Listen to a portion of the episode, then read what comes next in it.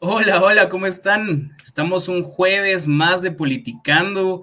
Hoy pueden ver que nuestro layout está un poquito cambiado. Tenemos ahí, estamos eh, motivados el día de hoy por hacer un bonito programa, por tenerlos a ustedes otra vez con nosotros aquí politicando un rato. Yo soy Juan Fernando Sidrián y quiero darle la introducción a mis compañeros. ¿Cómo están hoy? Amigos, amigas. Hola, hola. Hola, buenas noches a todos y todas. Un gusto que nos acompañen. Hola a todos, bienvenidos.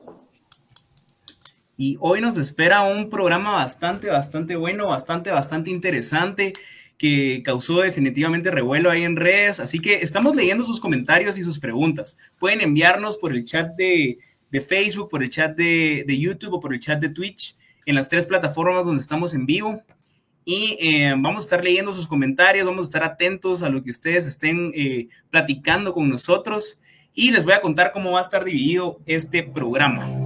Vamos a comenzar primero con el resumen habitual de las noticias y eh, una vez terminado ese resumen vamos a ir con la parte que nos interesa más a todos, creo yo, que es la parte de las entrevistas. Hoy vamos a hablar de derechos humanos en la comunidad LGBT IQ más y está bastante interesante. Así que sin más preámbulo, le doy la bienvenida a mi amigo Sergio. Sergio, ¿qué tenés para contarnos el día de hoy? Hola, sí, sí. Em, mi nombre es Sergio para los nuevos y nuevas dentro del programa. Y bueno, yo les traigo eh, como noticia que los jueces de alto, de alto riesgo denunciaron a principio de semana hostigamiento por parte de, desde las mismas instituciones del Estado. Y bueno, para poder contextualizarles un poco mejor, yo les voy a explicar eh, qué son los, los juzgados y tribunales de mayor riesgo. Estos juzgados y tribunales fueron creados para atender aquellos casos que requirieran medidas que, para garantizar la seguridad de todos los involucrados dentro del caso. Háblese sindicados, háblese eh, juzgadores, háblese fiscales, etc. Y bueno, estos juzgados tratan delitos relacionados con violaciones a los derechos humanos, con delincuencia organizada o cualquier tipo de casos que tengan un alto impacto social. Y bueno, existen jueces que se han destacado dentro de estos eh, juzgados de mayor riesgo, tanto por su independencia como sobre todo por su valentía, puesto que los casos, al ser de gran impacto, eh, suelen estar en vulnerabilidad para, eh, para que se comentan amenazas, intimidaciones o muchas eh, denuncias espurias en contra de los jueces que eh, dictaminan sentencias que en, hasta cierto grado son, eh, pueden llegar a ser peligrosas. Y bueno, dentro de estos jueces destaca el, el, juez Miguel Ángel Galvez, juez de mayor riesgo B, que ha estado a cargo de casos como el de manipulación de la justicia o, caso, o el caso la línea o incluso como les comentamos semanas anteriores en el caso del diario militar. también la jueza Erika Ifán, jueza de mayor riesgo D, que conoce eh, casos como el, de la caja de Pandora. Eh, también el, juez Pablo Chitumul, juez de Tribunal de Sentencia de Mayor Riesgo C, que ha emitido sentencias sobre casos como el de agua mágica. Y finalmente la jueza eh, Yasmín Barrios, jueza del Tribunal de Sentencia de Mayor Riesgo A, que conoció incluso el caso del genocidio Ishil en contra del exdictador militar Efraín Ríos Y bueno, estos cuatro jueces acudieron al Ministerio Público porque eh, consideran que son víctimas de hostigamientos por denuncias ilegítimas que permanecen vigentes aún dentro del Ministerio Público, a pesar de que ya pasó mucho tiempo de que se emitieron estas, estas, eh, estas denuncias, ¿verdad? Y bueno, eh, estos cuatro jueces justamente entraron una, una petición directa a la fiscal Consuelo Porras para que revise las denuncias espurias y para que las desestime, puesto que muchas de ellas incluso vienen del 2012 cuando la ley establece un plazo de 20 días para que el Ministerio Público pueda iniciar eh, acciones en su contra. Y evidentemente ese plazo ya pasó, ¿verdad? Y además los, los, jueces denunciaron que han sido eh, seguidos por vehículos sin placas y sin embargo el Ministerio Público o las instancias a las que se han abocado eh, no les han dado seguimiento a, estas, a, estas denuncias que han presentado los jueces, eh, aduciendo de que el, hecho de que sean vehículos sin placas no permite que, se, que sean identificables, ¿verdad? Y bueno, esto, como lo pueden ver, es un, una un claro ataque en contra de la independencia judicial en Guatemala. Y, y, es una clara venganza en contra de las resoluciones judiciales que emiten estos jueces que han demostrado ser independientes y, emitir resoluciones que hasta cierto punto son, son, son valientes, ¿verdad? Y bueno, esto hay que entenderlo en todo un contexto en el que las instituciones han sido cooptadas. Incluso la semana pasada vimos cómo la Corte de Constitucionalidad emitió dos resoluciones que validaban decisiones de la Corte Suprema de Justicia. En ese sentido iba justamente eh, permitir el avance de las diligencias de antejuicio en contra de la jueza Erika Ifán y eh, otra decisión de la Corte Suprema de Justicia que fue validada por la Corte de Constitucionalidad, que fue la eh, solicitud de retirar la inmunidad al juez Víctor Cruz que fue detenida por la, por la misma Corte Suprema de Justicia y se validó esta decisión por la Corte de Constitucionalidad. Y bueno, como podemos ver, estas instituciones están siendo instrumentalizadas y lo preocupante de esto es ver cómo estas instituciones al final hay que entender que cada acción que tengan y cada acción en general del Estado eh, viene a partir de un financiamiento que viene prácticamente de nuestros impuestos, ¿verdad? Entonces, eh, lo que estamos viendo es cómo nuestros impuestos están siendo gastados para perseguir políticamente a personas que han demostrado ser independientes.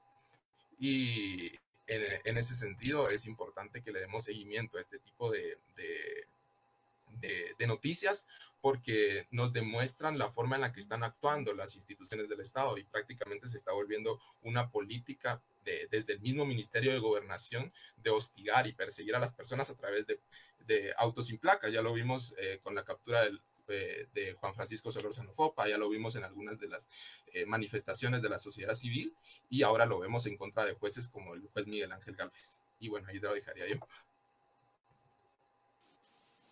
Bueno, por otro lado, siguiendo el resumen de noticias de esta semana, en cuanto a las vacunas, el COVID-19, ¿en qué fase estamos? ¿Qué, qué nos depara, verdad? Em, esta semana se llevó a cabo una citación a la ministra de, la de Salud, ¿verdad? Por parte de la bancada Semilla y dentro de esta citación se dieron datos muy interesantes, muy alarmantes para la situación en la que está pasando Guatemala. Dentro de algunos datos que podemos destacar es que las vacunas están próximas a acabarse y no hay dosis disponibles por el momento más allá de las que están en el país, ¿verdad? Eh, dentro de las declaraciones que da la ministra en esta situación es que dice ella que interesa más que haya un gran número de personas con una dosis que un pequeño número de personas con dos dosis, ¿verdad? Es alarmante porque viene de una funcionaria pública que prácticamente su responsabilidad es velar por la salud de los y las guatemaltecas y guatemaltecos, ¿verdad? Entonces, cuando ella da esta declaración es realmente alarmante pensar en que no se están agotando tal vez todas las instancias o todas las oportunidades para tener estas vacunas disponibles, ¿verdad? Em, a todo esto también coincide con eh, la visita que hace Pedro Brolo, el actual canciller, a Rusia, ¿verdad? Si sabemos bien, se hizo una compra con Rusia y no se recibieron todas las dosis. Él viaja aquí para negociar y ver cuál es la situación actual de esta compra y ya está por regresar viene sin noticias lo que se dio de em, declaraciones por parte de su homólogo en Rusia es de que se va a acelerar este proceso de dar estas vacunas, pero no se dicen fechas, no se dicen dosis, no se da mayor información que esta. Hasta el momento se habían pagado 16 millones de vacunas y solo se recibieron 150 mil. Entonces, esta es la situación actual de las vacunas si no estoy mal, es en estos días que ya no van a haber vacunas para el resto de personas en la segunda fase. Entonces, esto es más que todo lo que, lo que tenemos para contarles en cuanto a las vacunas. Y pues bueno, eh, siguiendo un poquito nuevamente la dinámica de las noticias, justamente hoy tenemos em, como noticia el caso de Juan Gutiérrez, que de hecho fue el ex abogado defensor de Marco Papa, el exfutbolista que pues actualmente eh, pues es apresado por los temas de violencia de género, en especial impartidos por eh, impartidos hacia su pareja en ese entonces, ¿verdad? Da la casualidad que en el caso del abogado de, de Marco Papa, como les comentaba Juan Gutiérrez, es denunciado por su pareja eh, Laminia por el mismo tema de violencia de género. Aparentemente, em, Juan Gutiérrez tenía denuncias eh, por agresiones físicas hacia diversas mujeres desde el año 2012, sin embargo, todas estas denuncias nunca fueron procesadas. Y no es hasta el momento de que eh, su pareja Flaminia eh, básicamente interpone eh, esta denuncia y pasa un mes y medio para que lo vayan a capturar. Lo curioso aquí es de que si, si nos ponemos a analizar un poquito cómo es esto de que tiene que pasar un mes y medio de las denuncias en el mejor de los casos para que tu agresor sea apresado. Es decir, por mes y medio ella tuvo que vivir con su agresor, donde ya sabíamos de que en una ocasión fue a dispararle a la clínica donde ella trabajaba, donde él eh, pues básicamente la manipulaba entre ellas sus redes sociales y también que ya tenía ciertos casos de violencia no, no solo hacia su persona, sino que también hacia otras personas. Entonces esto nos hizo cuestionar un poquito de cómo es el sistema de justicia acá y en especial cuando se tiene pactado, digamos, entre agresores esa defensa, ¿verdad? Que si bien vimos que, bueno, nos pudimos percatar de que un agresor defendía a un agresor y que este es un tema que no se tiene que normalizar dentro de nuestra cultura, ya no cabe en, en esta actualidad este pacto eh, de, de machismo y este pacto patriarcal, sino es mucho de fomentar ahora esta eh, cultura de denuncia y que también estos casos no se queden atrás, que tampoco sea, eh, que no dejemos y no dejemos de procurar que se haga justicia. Esa es mi noticia. Gracias, Marceli. Estamos viendo cómo nos empiezan a llegar eh, ya varios mensajes de hola, de saludos a Marceli, de saludos para Alison, de saludos para nuestro eh, también invitado Henry. Eh, estamos bastante contentos, bastante contentos. y yo también tengo una, una historia que contarles el día de hoy. Tengo algo de las noticias que quiero contarles y que me parece bastante, bastante interesante. Pero para eso les quiero hacer una pregunta a mis compañeras. Marceli, Nikki, ¿Cuánto pagarían ustedes por una tostada de guacamole? Uy, yo en mi trabajo. ¿Cuánto pagarían ustedes? A ver. Pago 3.50 por una tostada y es de las mejores tostadas de guacamole que he comido. ¿3.50? 3.50 quetzales. ¿March? Yo pagaría de 3 a 5 quetzales. De 3 a 5 quetzales. Y es que les quiero, les quiero contar de que la Corte Suprema de Justicia eh, quien ha estado, pues ha accedido a su cargo por más de 20 meses debido a la inoperancia y a la falta de, mm, a la falta de voluntad del Congreso de la República, ha hecho 39 sesiones en estos 20 meses. La, Corte Suprema de Justicia, 39 sesiones en estos 20 meses. Y se han gastado 150 mil quetzales en esas 39 sesiones en comida. Esto me resulta bastante, bastante peculiar y bastante triste porque estamos en Guatemala, un país donde el 62% de las personas viven en pobreza y donde tenemos un 49.8% de niños que sufren de desnutrición crónica. Pero ustedes se preguntarán, ¿en qué se han gastado el dinero estos magistrados? Pues resulta que aquí tengo algunos precios que salieron de la investigación de Soy 502 de ayer y resulta que en la Corte Suprema de Justicia por un sándwich se paga 241 quetzales. Por un jugo de naranja, 241 quetzales. Por una rosa de Jamaica, 240 quetzales. Por un chile relleno, 145 quetzales. Y por una tostada de guacamole, se ha llegado a pagar hasta 142 quetzales. Eso es lo que están gastando nuestros magistrados a la Corte Suprema de Justicia para alimentarse a las costillas del pueblo de Guatemala. Es bastante triste, ¿verdad? Más cuando conocemos la realidad de Guatemala y cuando conocemos estos casos de desnutrición donde han lastimosamente perdido la vida varios niños en el corredor seco, donde el presidente hacía el compromiso en su primer día de gobierno con la desnutrición. Y a pesar de que el Ejecutivo y el Judicial son diferentes, vemos estos gastos en cualquier eh, órgano del Estado, ¿verdad? Lastimosamente. Entonces hay que estar atentos y hay que estar fiscalizando lo que nuestros magistrados, lo que los diputados, lo que los ministros y hasta lo que el presidente están gastando en comida, en viajes y en demás. Pero sin más preámbulos, Nikki, podemos pasar a la siguiente parte.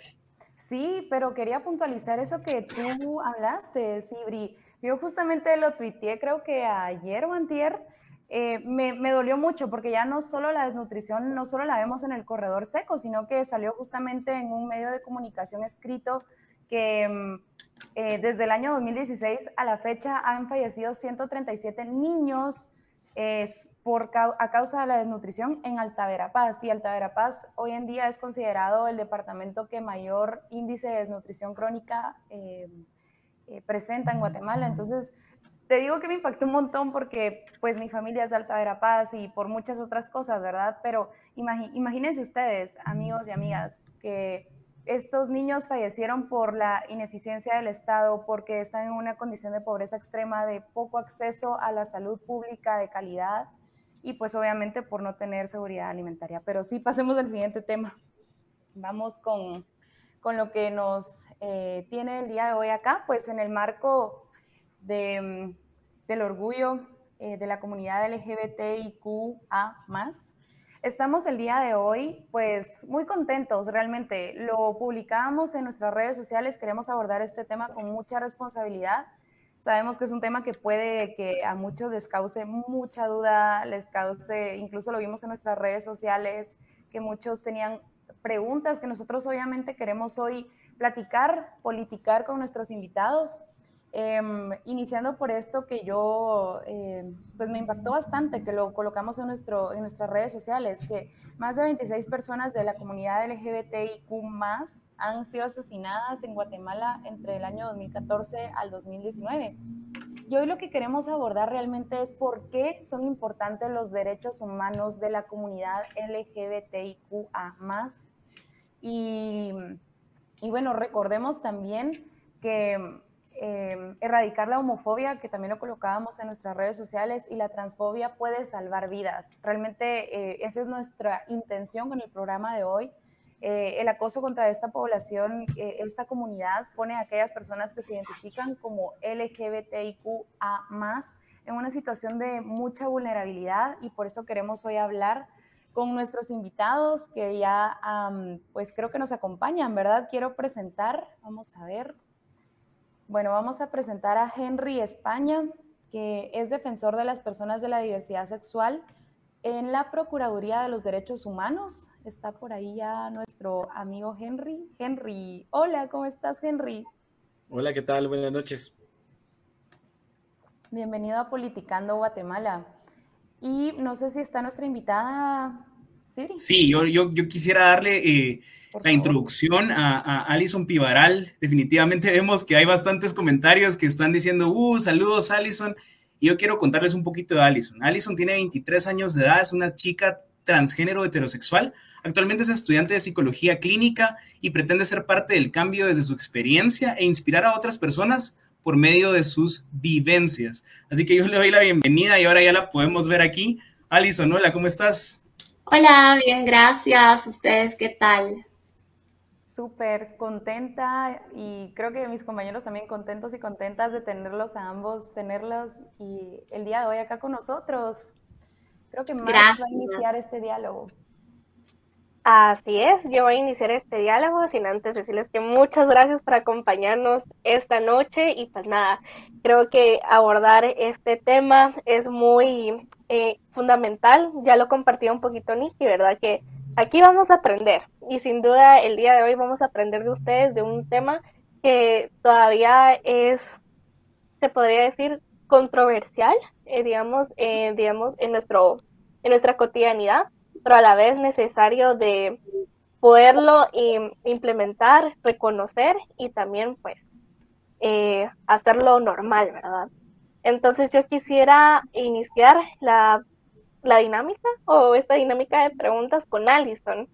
Entonces yo te quería preguntar si nos pudieses contar un poquito de cómo ha sido eh, tu experiencia como mujer transgénero en un país como Guatemala, que ya vemos que es un poco conservador.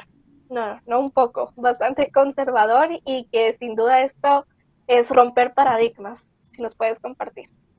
Sí, gracias. Ha sido un proceso bastante difícil. De hecho, parte de lo que me paró empezar mi proceso fue pensar eso que tú decís, o sea, ser consciente del lugar en donde estoy parada y ser consciente de todo lo que iba a conllevar el comenzar este cambio. Sin duda, realmente es un tema bastante complejo porque difícilmente yo creo que la, la cultura guatemalteca se mira receptora, o sea, digamos, sí le pone muchos peros o muchas interrogantes a ser una mujer trans, pero también, ¿qué te motivó a continuar con tu proceso? Ya que justamente nos comentabas que lo tuviste que pasar por pues la realidad que tristemente vivimos, ¿no? No sé si ustedes me pueden ver, yo quedé como con imagen, ahí está, ya poder, ah, perdón, me había congelado un rato, como te iba diciendo, fue como el, empezar a ver, perdón, es todo esto de que todo es diferente, todo es miedo, es, da miedo, la verdad, da miedo desde, desde adentro de ti, como pensar qué es lo, que, cuáles son los cambios por los que voy a empezar a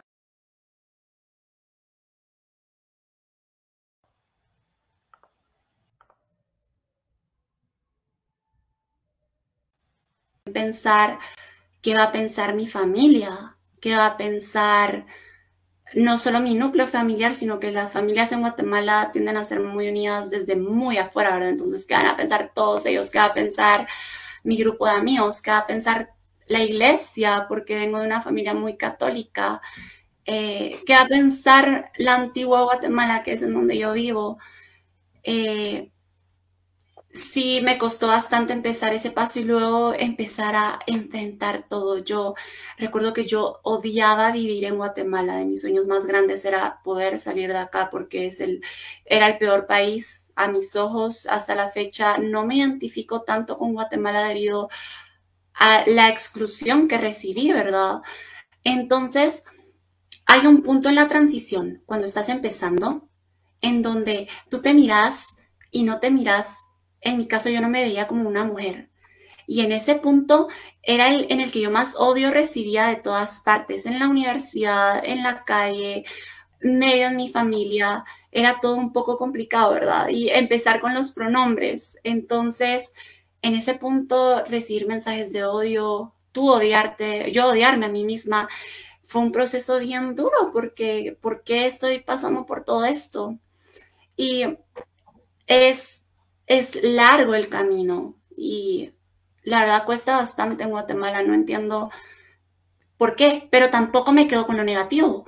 También yo me pongo a pensar, eh, eh, hice más amistades de las que tenía antes. Ahora más gente me conoce, más gente me quiere bastante, más gente me cuida y me protege, porque también soy un ejemplo como de, de que te puedes descubrir a ti mismo y sin la necesidad de tener que ser transgénero, te puedes descubrir a ti mismo en cualquier sentido. Y es bonito como también el poder saber que no solo te ven mal, sino que te están viendo y te están viendo bien. Entonces eso te reconforta mucho y, y, tener gente que me quiere es lo mejor. Muchas gracias, Alison, por tu respuesta. Creo que sí, me quedo bastante con lo que tú dices de esto de descubrirse, ¿verdad? Que al final es ese proceso de, introspección que a veces uno no lo hace por continuar con los estereotipos que a uno les imponen, ¿verdad? Pero quiero resaltar muy valiente de tu parte continuar con tu proceso y decir como, bueno, si esto soy yo, lo voy a conseguir, ¿verdad? Y ahí sí que no hay camino que, que, detenga y creo que eso es como un ejercicio que muchos desde distintas áreas lo podemos practicar, creo yo. Pero gracias, gracias y doy el micrófono a Alison, mira, yo te quiero preguntar algo más. Contanos, ¿cómo superaste todo, pues las adversidades que hubo dentro de tu proceso? ¿Qué, March te preguntaba qué te motivó a seguir, pero realmente cuando te topaste con, estas, con estos obstáculos y estas cosas negativas de la sociedad guatemalteca o de la sociedad latinoamericana, pues en general, ¿qué, qué hiciste para salir adelante y, ser la, mujer hermosa que sos hoy? Gracias. Eh, ah, eh, es, es duro, ¿verdad? Porque hay un punto en el que estás tú sola y eso es lo que hice tener como bastante fuerza en lo que más gente se sumaba a mi vida, a mi lucha, es el, eh, fue eso, el yo, yo saber lo que quería. Y antes de la transición yo no tenía idea de qué quería con mi vida. Y esto me dio un sentido. Y era, no me voy a rendir porque quiero llegar a esto, voy a llegar a esto. Entonces, la, lo que me hizo no rendirme fue, fui yo misma. Y obviamente después todas las personas que se me fueron sumando, mi mamá, mis hermanos, eh, mi novio, muchas personas a mi alrededor fueron y, están levantándome más de lo que yo ya me había levantado. Y suponete cada mirada fea en la calle, yo recuerdo que a veces me decían, me gritaban cosas o algo así, era venir a mi cuarto sola a llorar, sola. ¿Y qué podía hacer? Nada, ¿verdad? Nadie me entendía hasta cierto punto y nadie estaba. Y es, es solo autoempoderarte todo el tiempo, constantemente. Y aunque todavía no soy perfecta y todavía tengo inseguridades y todavía me ataco a veces, pero yo fui mi mejor aliada en un inicio y sin querer sonar egocéntrica o sin querer sonar algo así, solo yo fui mi mejor aliada. Wow, qué, qué bello. Gracias por lo que decís, Alison wow, em, me, llegó eh, bastante. Quiero también ahora también eh, pues darle espacio a, Henry. Eh, Henry, de verdad que me, qué bonito coincidir en este espacio contigo también. Tengo el gusto de conocerte personalmente y, y sé el ser humano que sos. Así que gracias, defensor de las personas con diversidad, de diversidad sexual en la Procuraduría de Derechos Humanos. Fíjate, Henry, eh, posteamos justamente en nuestras redes sociales este dato que encontramos en la página de sinviolencia.lgbt, que pues 26 personas de, aproximadamente desde el 2014 al 2019 fueron asesinadas por ser de la comunidad, ¿verdad? Respecto a este dato, sí hubo una, una, pregunta y, y, la quiero lanzar por acá, ¿verdad? Hubo una pregunta de alguien en, en nuestro Instagram que nos preguntaba, ¿cómo saben que esos crímenes, esos 26 crímenes fueron porque las personas eran de la comunidad LGBTIQ.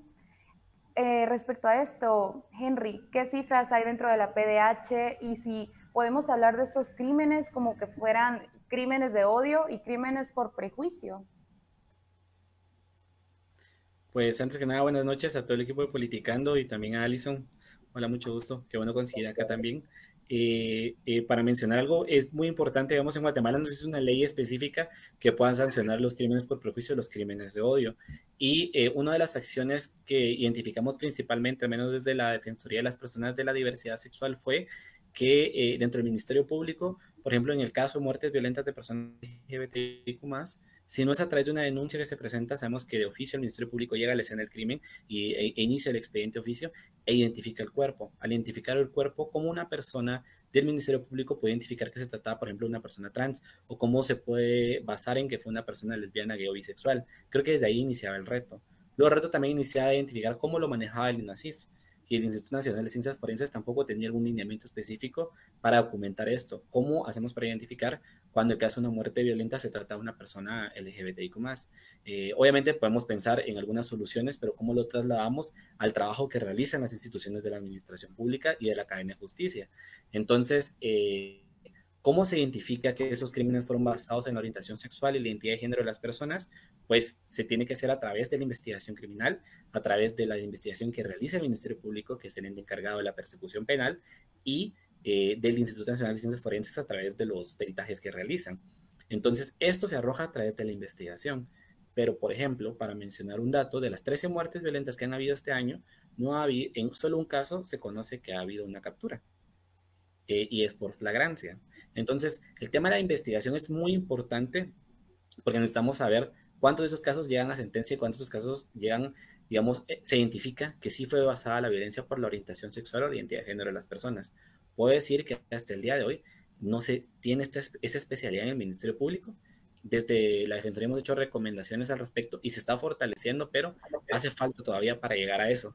Porque eh, muchas veces eh, se trata como o, se maneja como una violencia común o no se toma en cuenta la orientación sexual o la identidad de género de las personas al momento de la investigación. Entonces, ¿cómo identificamos es violencia por prejuicio? Muchas veces, digamos, estos datos que, se arrojan de Sin Violencia GT y eh, principalmente son basados del Observatorio de Muertes Violentas por Orientación Sexual e Identidad de Género de una, dos organizaciones que se llaman Red Nacional de Diversidad Sexual, RedNats, y Asociación Lambda. Tiene un observatorio que es de sociedad civil que lo hace, porque son quienes tienen, digamos, enlaces a nivel nacional que puede identificar cuando una persona eh, eh, eh, sufre una muerte violenta y que la misma gente LGBT de la comunidad dice, esta es una persona que pertenece a nuestra comunidad, porque si no, ¿cómo lo documenta el Estado?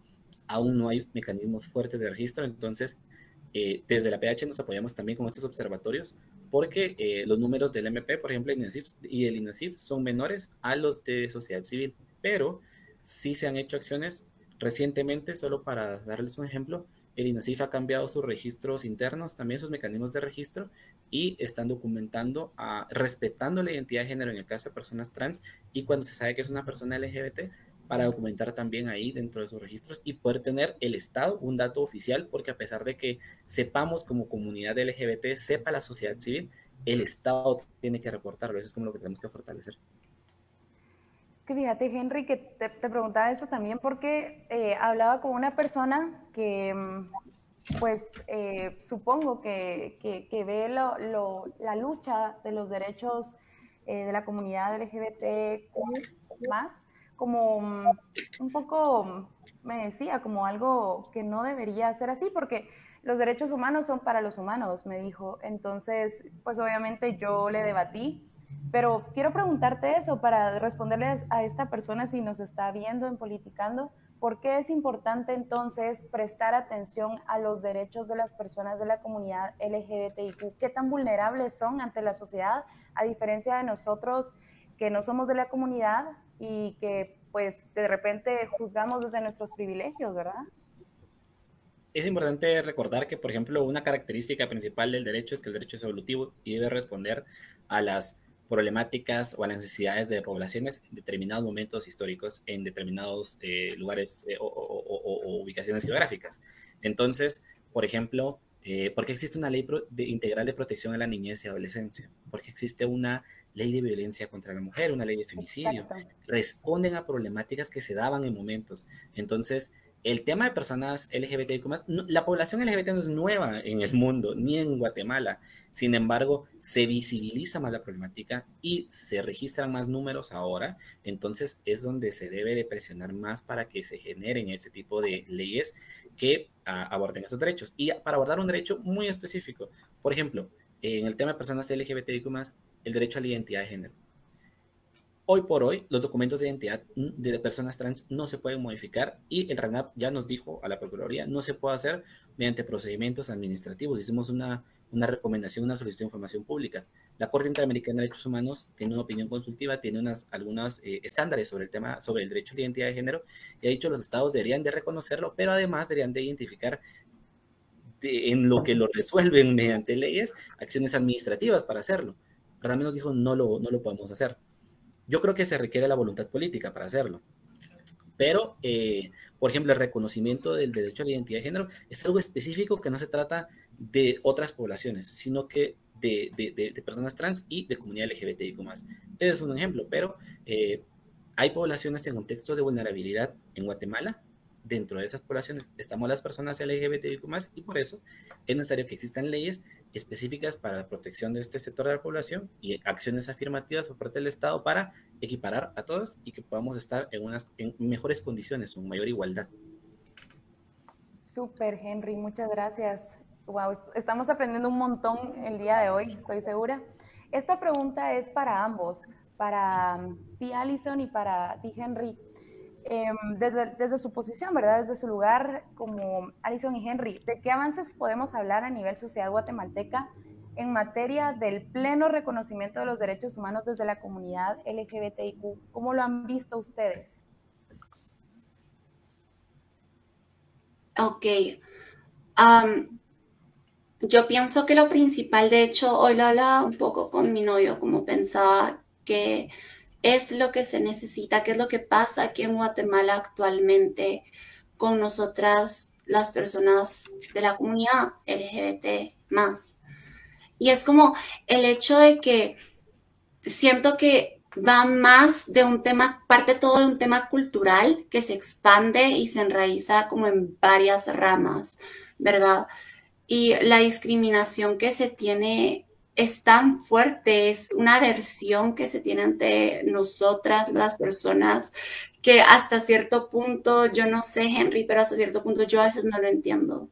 Yo a veces no entiendo cómo puede haber tanto odio hacia alguien que no te ha hecho absolutamente nada y hacia alguien. Muchas veces yo sé que mucha gente que yo ni conozco me está odiando y muchas personas que yo no conozco me quieren matar o muchas personas que yo no conozco quieren hacerme daño. O muchas veces, por ejemplo, me privan de servicios básicos como el banco, como mi educación, como salud pública. Hay tanto, tantas limitantes que me van poniendo que creo que es un tema que se expande tanto. Yo a veces siento que para la sociedad guatemalteca no soy una persona así, o sea, solo no tengo ni voz ni voto, no puedo hacer absolutamente nada.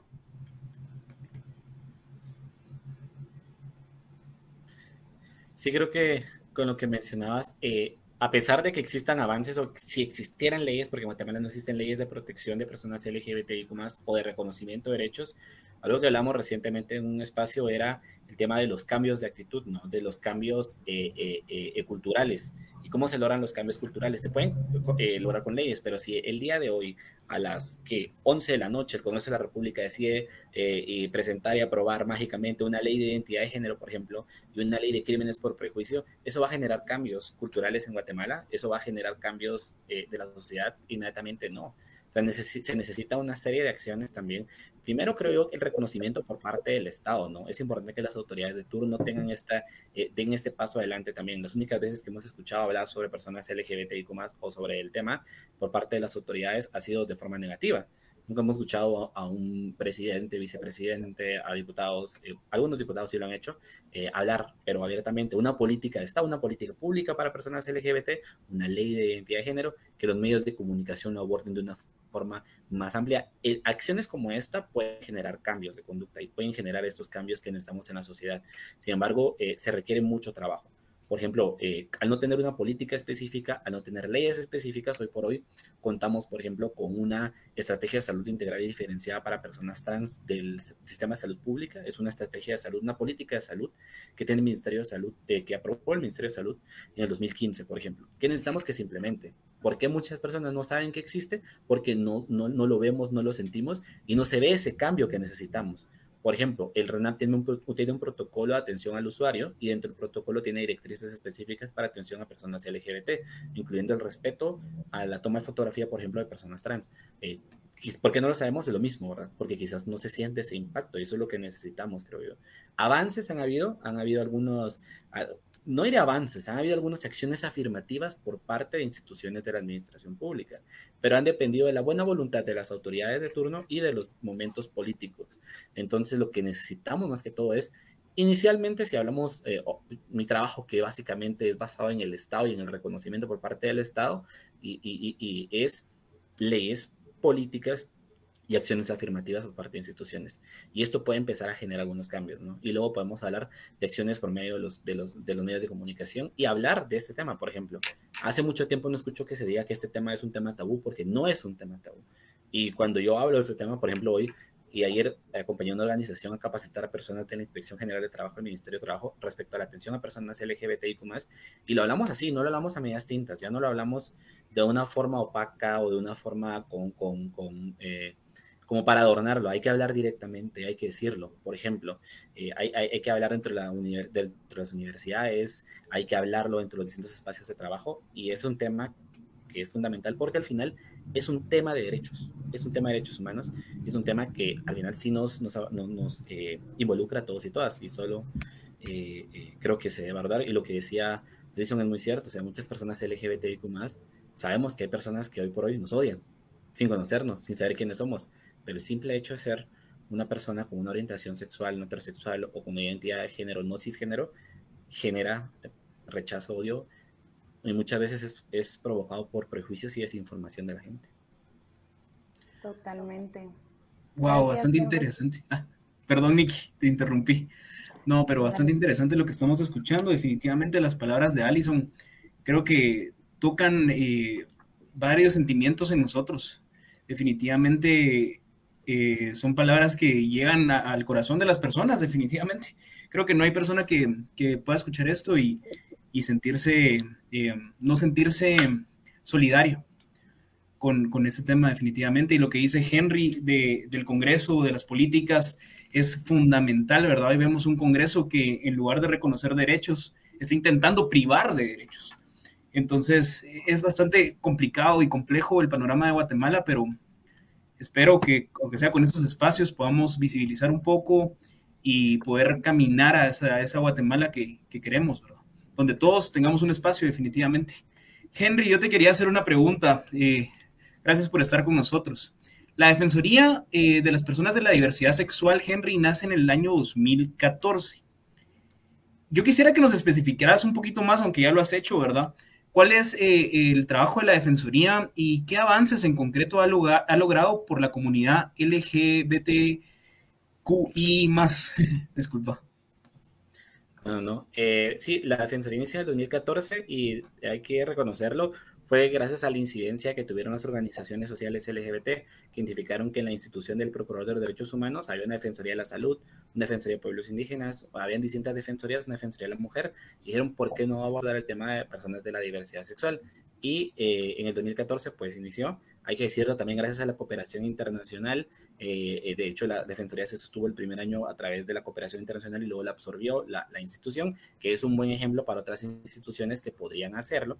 Eh, y em, principalmente ha ido cambiando un poco el objetivo o, el, fin de las defensorías. actualmente, con la, con la administración actual del procurador Fortán Rodas Andrade, es eh, desarrollar lineamientos para la defensa, protección y promoción de derechos humanos de personas de la diversidad sexual, realizar supervisiones a instituciones de la administración pública, remitir recomendaciones y dar seguimiento a las mismas. Básicamente las instituciones nacionales de derechos humanos lo que hacemos es eso, ¿no? Recomendar al Estado y buscar como, generar sus lineamientos para, mejorar. En este caso, la atención a personas LGBTIQ+.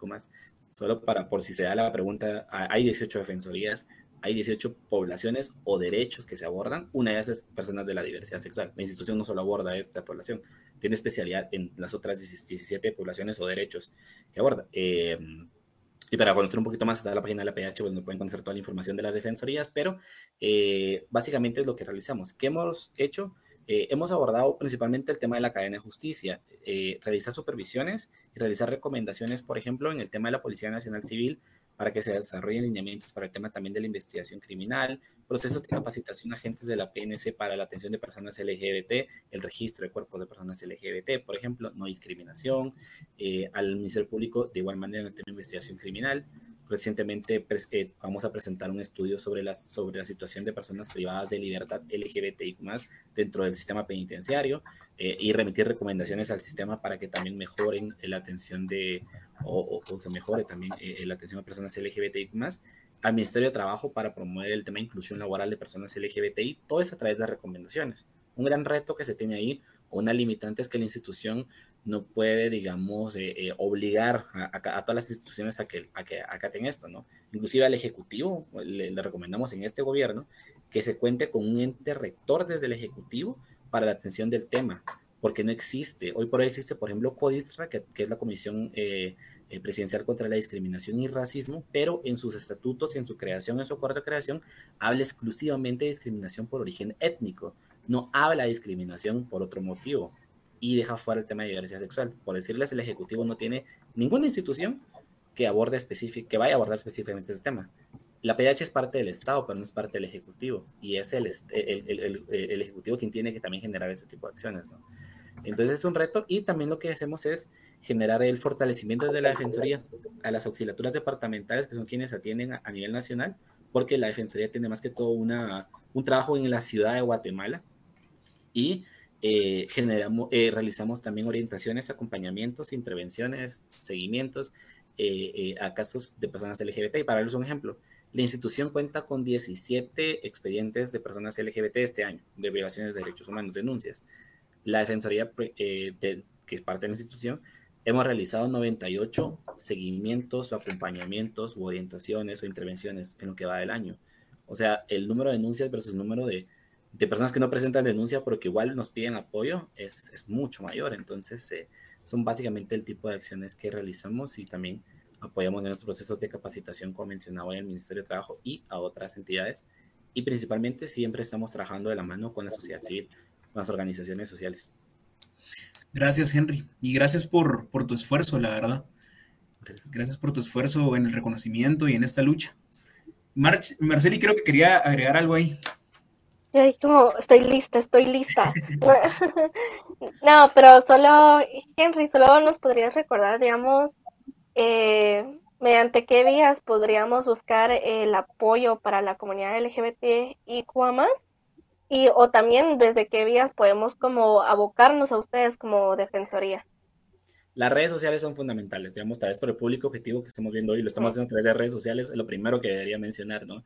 Redes sociales eh, para el público objetivo que estamos manejando el día de hoy, eh, Instagram, Facebook, Twitter, podemos hablar con, o sea, presentar ahí y decir, bueno, soy una persona LGBT, soy una persona gay, lesbiana, bisexual, hombre, mujer, trans, persona no binaria, persona queer, podemos decirlo y, y, decir nuestro apoyo y automáticamente la dirección de comunicación lo traslada a la Defensoría y nos comunicamos directamente con la persona.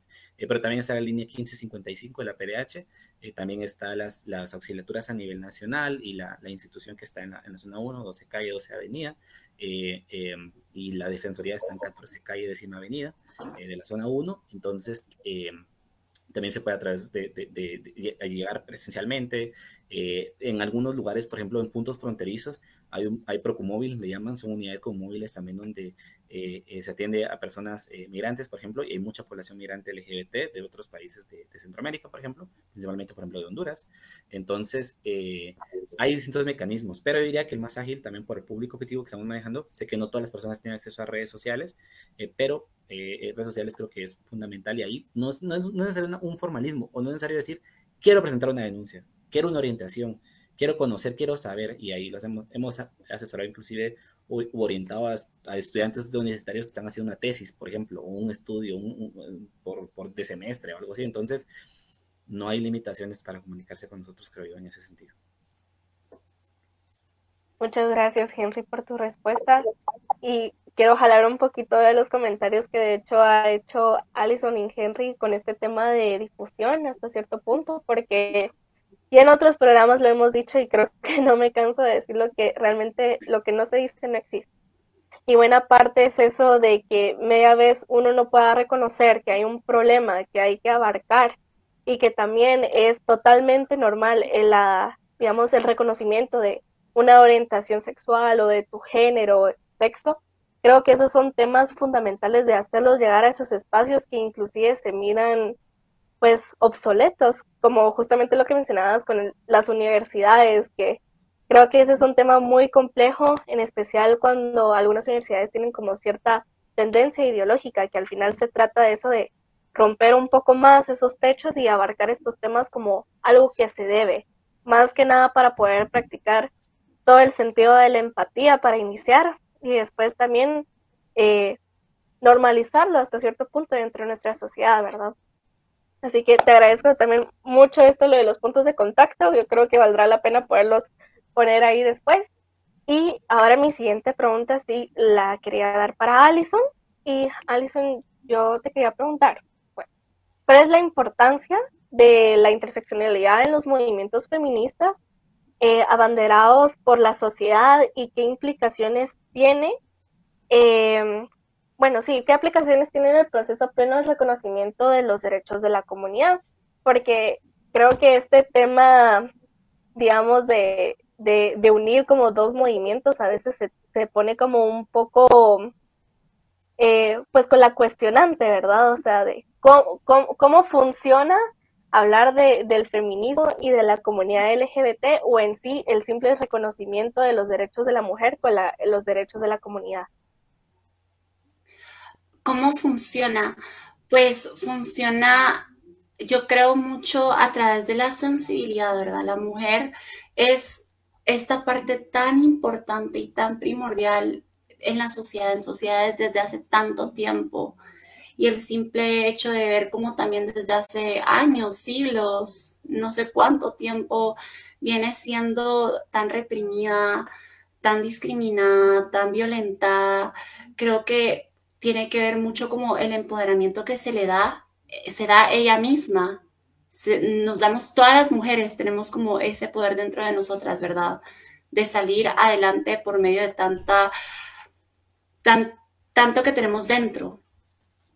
pero creo que el feminismo aporta bastante a la comunidad LGBT, principalmente aporta a mi subcomunidad, las mujeres transgénero, a través de la adopción que tuvo con nosotros, nos incluyó en su movimiento. ¿Por qué? Porque las feministas muchas veces como que voltearon a ver y voltearon a ver a todas esas comunidades que también estaban siendo excluidas por la misma fuente, que es el patriarcado, ¿verdad? Por el machismo, por ese poder masculino, pero que está tan tóxico y que se enraizó tanto desde odio, poder, eh, supresión, opresión, todo esto.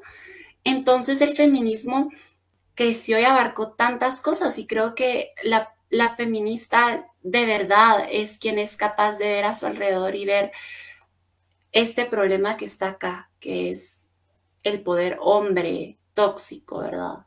El poder hombre que oprime. Ver cómo este problema está afectando no solo a ellas, sino que está afectando a todos alrededor de, de ellas.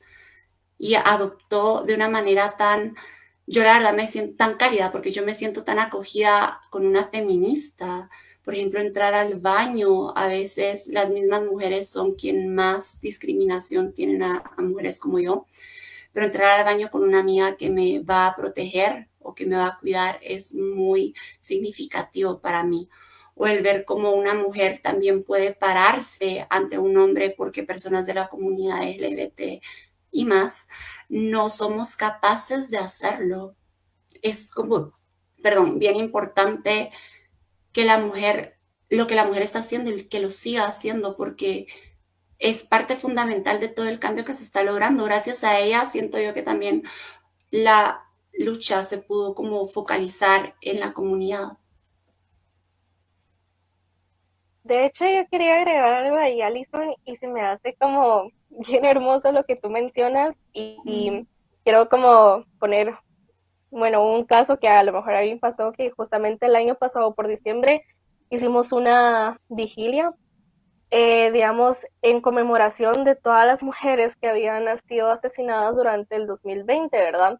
Yo me recuerdo que en esa marcha nos iba acompañando una mujer transgénero y justamente ella nos decía como, es que a mí también me han matado a mis hermanas, o sea, yo también soy una mujer y me miro afectada por este problema y por ende estoy aquí acompañando. Y a mí sí me, hizo, se me hizo algo bastante hermoso porque creo que es justamente romper nuevamente esos estereotipos o ese paradigma de que una persona transgénero no es, digamos, de lo que quieren ser hasta cierto punto, que eso es como la narrativa que quieren crear. Inclusive me recuerdo haber leído estudios por ejemplo, respecto al Ministerio Público de Hecho, cómo a veces no llegaban a reconocer a la persona eh, transexual o transgénero, inclusive cuando se cometía un asesinato, ¿verdad? Que simplemente querían eh, anular la identidad que, que, había adoptado por el, simplemente, por el simple hecho de que no era biológico. Entonces yo creo que eh, el ponerse así en las calles y al igual que ponerse así en las redes sociales es justamente romper ese discurso, que al final es poder, eh, digamos, adoptar dentro de nuestros espacios realmente algo que es diverso, pero algo que es diversamente normal. Yo quiero recalcar eso, que esto es totalmente normal y que es algo que tenemos que aprender a adoptarlo dentro de nuestra cotidianidad porque está bien y es algo hermoso a la vez, ¿verdad? Ahí dejo mi intervención. Gracias, eh, Marceli, gracias, Alison, por la, por la respuesta. Eh, definitivamente estamos teniendo un conversatorio bastante, bastante interesante. Ya nos alargamos un poquito en el tema, pero eh, de igual manera, cada respuesta, cada pregunta, la verdad es que nos interesa y nos interesa más y más. Y también a nuestra audiencia. Yo les quiero decir, estamos leyendo sus comentarios, estamos leyendo sus opiniones, sus preguntas, y no dejen de enviarlas, no dejen de enviarlas eh, porque queremos proyectarlas, queremos que las personas que están aquí con nosotros invitadas hoy, eh, en serio las lean, ¿verdad? Y tenemos mensajes de mucho cariño, la verdad es que me, gusta bastante que Politicando es un espacio lejos del odio, la verdad, es un espacio seguro para las personas sin importar eh, qué piensan, sin importar qué hacen con, su cotidianidad, pero es un espacio seguro para todos y eso me, alegra bastante. Em, yo quiero recalcar un poquito lo que decía Henry y unirlo también con lo que decía Alison acerca de las políticas eh, públicas, Henry. Yo tengo una pregunta para, la verdad es que es para los dos, ¿verdad? Pero eh, va relacionada con esto de, de las políticas y el Congreso de la República. Sabemos de que hay una ley muy mediática, un proyecto de ley muy mediático que es la iniciativa 5272, que es para la protección de la familia y la vida, ¿verdad? Para ponerlos un poquito en contexto, esta ley lo que busca es elevar la pena eh, eh, de la pena cuando hay un aborto, ¿verdad? Y también busca la prohibición expresa de cualquier tipo de unión entre personas de la comunidad LGBT y más, ¿verdad? A pesar de que esta unión pues nunca ha sido reconocida en ley, esta, esta iniciativa 5272 busca expresamente prohibirlo. Yo quiero eh, saber su opinión acerca de este tipo de iniciativas de ley que se están dando en el Congreso de la República. Si quieres, comenzamos contigo, Henry. Pues sin duda alguna responde a una agenda regresiva y a los últimos dos gobiernos que sí puedo decir algo, o sea, si no podemos hablar, eh, dejar claro el tema de los avances, algo que sí puedo decir y lo digo abiertamente, lo puedo decir todos los días. En los últimos, al menos cuatro, vamos, 2015, en los últimos seis años de gobierno de Evo Morales al actual gobierno, hemos retrocedido como comunidad LGBT. Hemos retrocedido como país en el reconocimiento de derechos de ese sector de la población desde el 2018 más o menos, eh, o el 2019, tras un discurso que David Morales, eh, que habla públicamente y termina diciendo, y Guatemala reconoce únicamente el matrimonio entre un hombre y una mujer cuando está hablando de cualquier otro tema menos este y, decide cerrarlo porque alguien le escribió el discurso y se lo metió de forma improvisada, eh, se cierra el, el, el, canal de comunicación que teníamos con COPRE, que en ese entonces era la Comisión Presidencial del Ejecutivo en, en tema de derechos humanos, ¿no? Ah, existió un espacio de interlocución entre el Estado todavía y organizaciones sociales. Desde 2013 existe un borrador de política pública para personas LGBTI y desde ese momento que él hace ese discurso se acaba y desde ahí hasta el día de hoy sí hemos visto como muerto el Ejecutivo en el tema realmente. Eh, y em, esa iniciativa de ley, hablando de que, que, es una iniciativa que se presenta en el Congreso de la República, eh, básicamente es una iniciativa eh, que espanta, o sea, esa iniciativa a mí como un empleado público no me permitiría estar en esto, o sea, para, en resumen, no podría estar aquí hablando de esto porque no podría hablar de ese tema. Eh, eh, no se podría hablar de ese tema en ningún otro lugar, digamos, desde funcionarios públicos, y además la criminalización en, en, el, en, el, tema de las uniones de parejas del mismo sexo, o sea, ni siquiera está reconocido en Guatemala todavía, pero como aunque no está reconocido, pues prohibirlo, ¿no? es un tema de, realmente creo que eh, hay gente que dice que son iniciativas que se sacan en momentos políticos, en momentos... Estamos a una lectura de esta iniciativa y si hoy se aprueba, el único órgano que podría evitar que se haga realidad en Guatemala es la Corte de Constitucionalidad.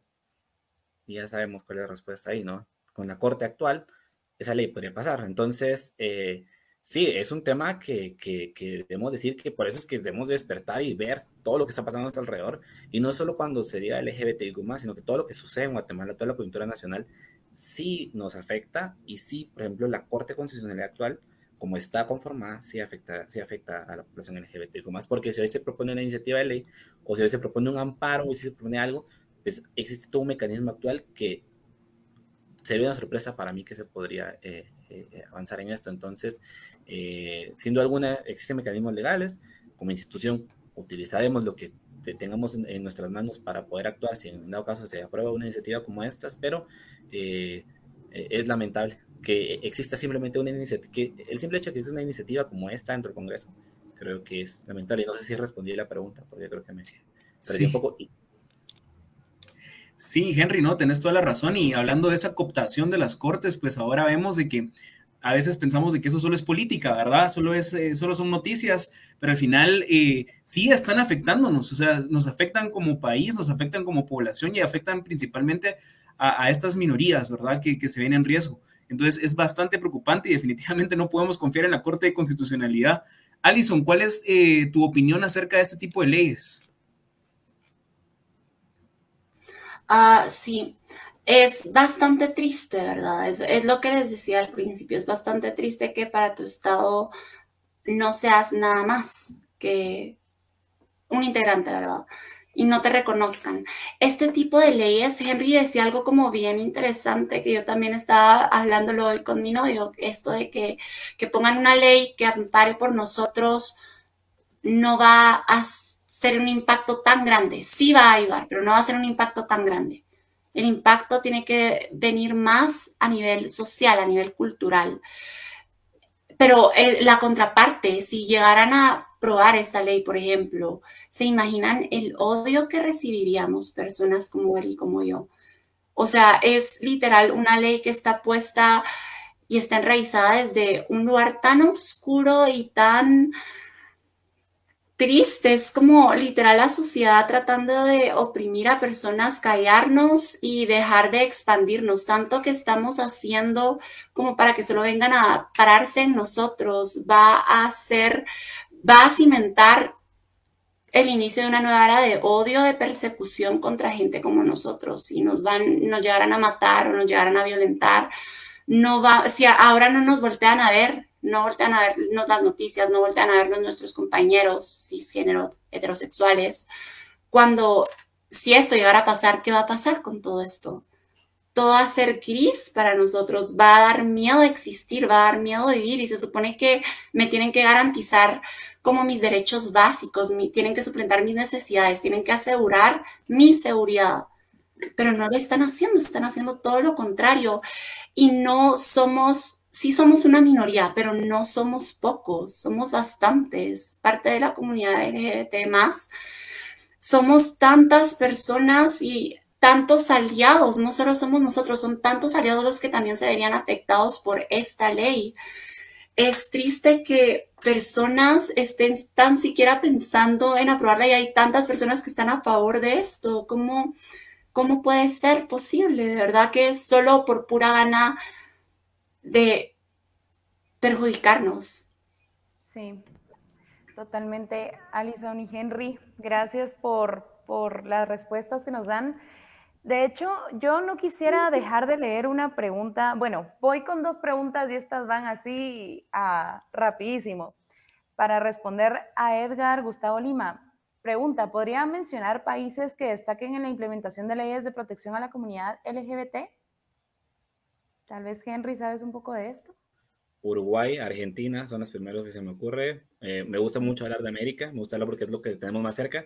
Podría hablar de lo que está sucediendo ahorita, por ejemplo, en países de Europa, pero si hablamos, por ejemplo, de lo que está sucediendo en, en, en América, lo que sucede, obviamente si podemos hablar de Estados Unidos, podemos hablar de Canadá, pero si nos vamos un poco más cerca, nos vamos a México, eh, que, que es, es, un tema federal, ¿no? Ahí se maneja por los distintos estados y ahí sí hay distintas, eh, cada estado está defendiendo sus leyes, pero se está haciendo.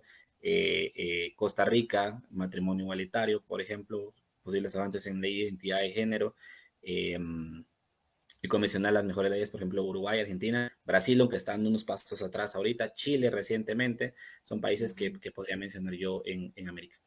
Súper, ahí estamos. Gracias, Henry. Perdón, hay Costa Rica en Centroamérica también está teniendo bastantes. Gracias, Alison. Y bueno, no quisiera también dejar con la duda a nuestra amiga que nos está viendo, Cristina Ramírez. Así, también rápido. ¿Qué es una persona queer?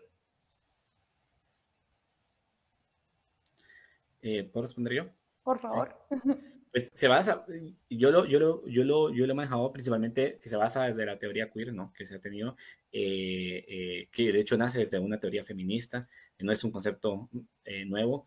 en el tema de personas que se identifican como personas queer, eh, lo hemos visto como no son personas que no se quieren identificar dentro de, dentro de una categoría específica, es un término paraguas que habla sobre todas estas personas que quizás no se identifican entre otros acrónimos que usualmente manejamos eh, y que quieren y, o buscan romper también estas ideas como binarias entre una mujer. Eh, es un poco más difícil que identificar a, a, decir quién es una persona lesbiana, gay, bisexual, un hombre, una mujer trans o una persona no binaria, de hecho, pero eh, yo creo que es respetar la identificación de las personas quienes se identifican como una persona queer y entender por qué es que se identifican como tal, ¿no? Quizás no seguir esas normas tradicionales de género o de, la, o, o, o de sexo y, y, ese sistema binario hombre-mujer. Al menos Total. yo así es como lo, lo, manejo. Total. Bueno, para ir cerrando el tema, eh, amigos y amigas, yo quiero quedarme con la palabra, las palabras respeto y empatía. Eh, hoy me, alguien me dijo esta frase que me encantó y la quiero mencionar acá. Cuidado con quien odias, porque puede ser alguien a quien amas. Entonces, eh, me encantó, de verdad, cuando me la dijo. Eh, pues dentro de nuestra familia, amigos cercanos, podemos tener amigos y familiares LGBTIQ y dale, Henry. Sí, perdón, solo yo sí quiero mencionar algo que muchas veces lo que la gente pregunta es como que, ¿qué puedo hacer yo, no? ¿Qué podemos hacer? Y creo que tanto Alison como yo hemos hecho algo que pueden hacer todas las personas que nos están viendo, que sean parte de la comunidad LGBTIQ+. Hoy por hoy en Guatemala, en la sociedad que tenemos en este momento, eh, en, en 2021, asumirse abiertamente como una persona LGBTIQ más dentro de un espacio público es un acto de rebeldía. Es un acto que realmente puede romper esquemas en lugares de trabajo, en centros educativos, en familias. Es cierto, conlleva muchos, muchos otros aspectos. No podemos obligar a nadie a que, a que salga del closet, por ejemplo, que se identifique abiertamente como parte de, alguna de las comunidades, porque sabemos que Guatemala no nos garantiza en este momento las condiciones de seguridad que necesitamos. Pero quienes lo hemos hecho y quienes quieren hacerlo y quienes están esperando hacerlo, es un acto que sí ayuda y contribuye, creo yo, desde esos espacios, porque no crean que no lo van a lograr hacer, ¿no? Que, que no contribuyen. Siempre podemos contribuir. Eh, el aceptarlo, quienes son aliados y aliadas, el reconocer y respetar a las personas LGBTQ más abiertamente también es un acto importante y sin duda alguna para las personas LGBTQ más que se han ido preparando, que han ido participando y que han ido un poco más adelante que el resto de personas que aún no lo asumen abiertamente, decirles que quienes están interesados e interesadas en participación ciudadana, por ejemplo, hay que pensar un momento en la participación política, tomar los espacios de toma de decisión, tomar los espacios eh, eh, eh, en donde se toman las decisiones más importantes en el país y poder desde ahí cambiar las cosas también a través del sistema, ¿no? Queremos cambiar el sistema, creo que tenemos que, que, que, entrar al sistema y em, pues eso. Y vamos, ya hablamos mucho del Estado, pero por eso quiero cerrar con esta pregunta.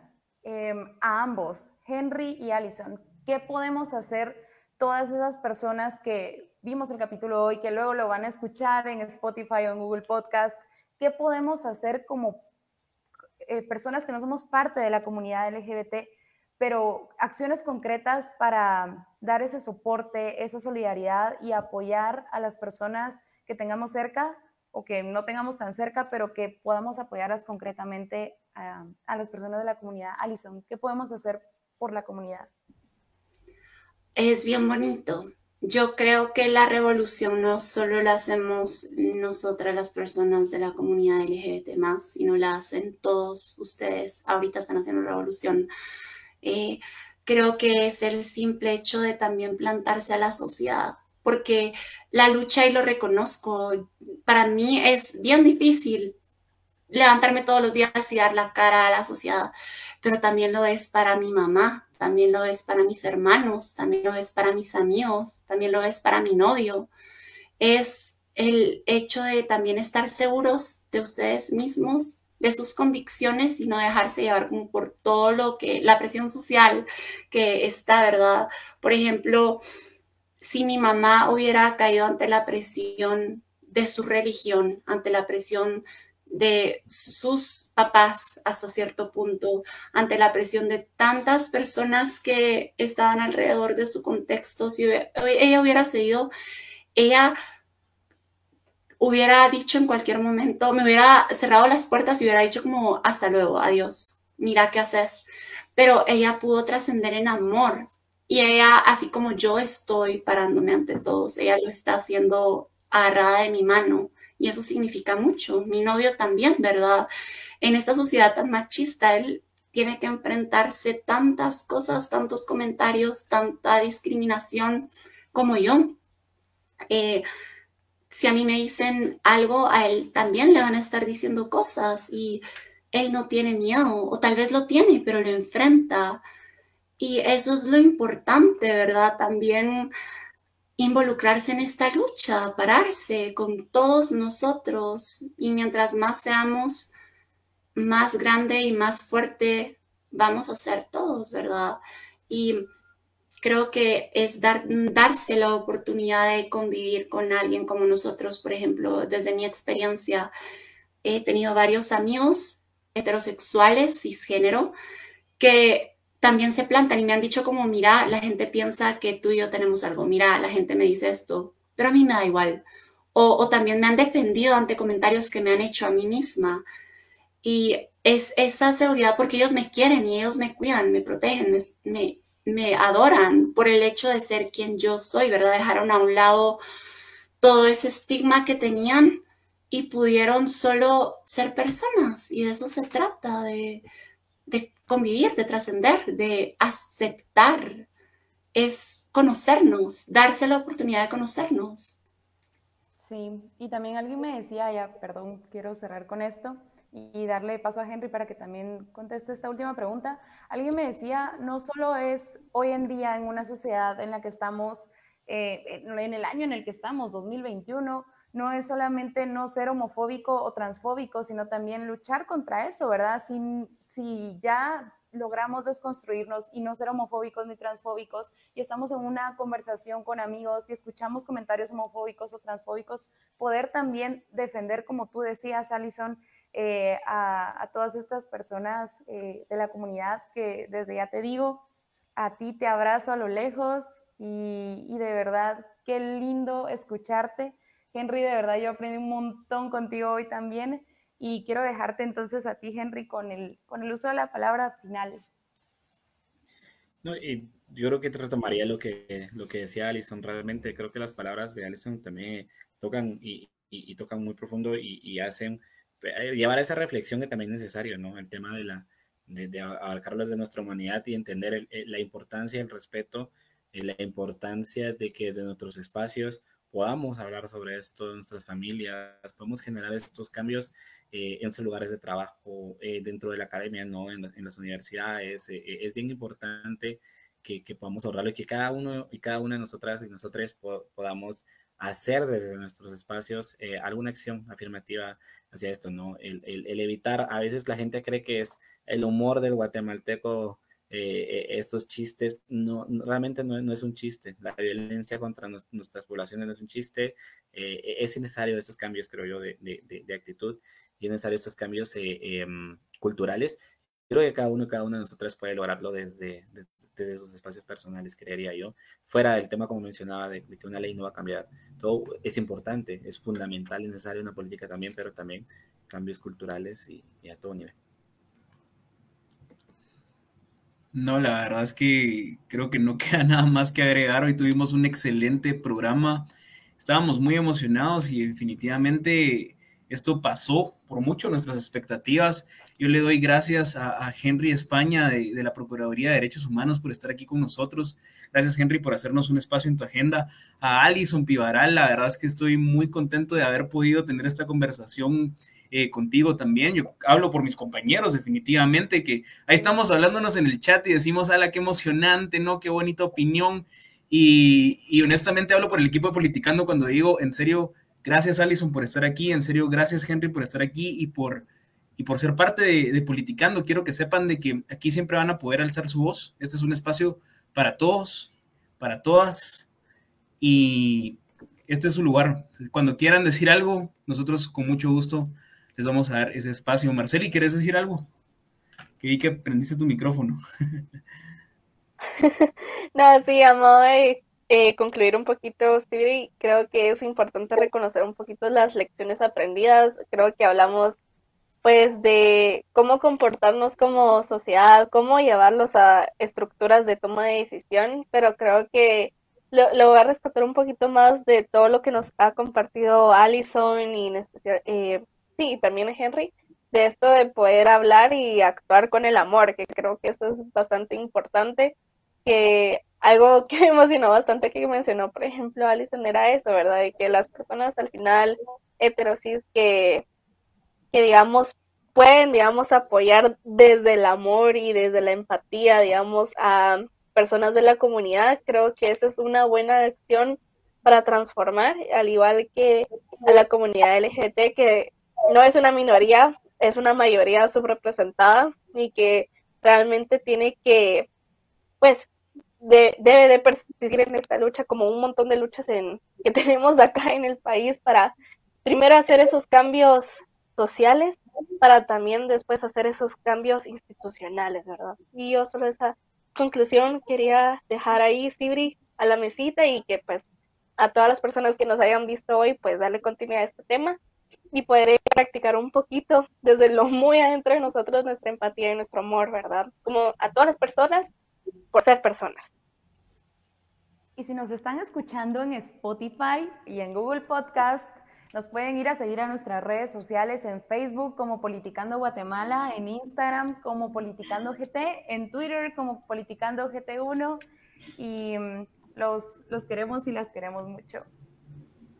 Quiero agradecer antes de despedirnos por este espacio. Es re importante que estén visibilizándonos y muchísimas gracias por haber hecho como este, este programa tan bonito de interacción entre nosotros, de convivencia.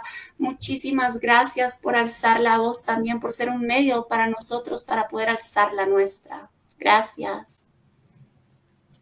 A ti y a ti, Henry. Gracias, gracias a usted. Excelente, nos vemos el próximo jueves y nos vemos en Spotify a partir de mañana. Así que hasta la próxima.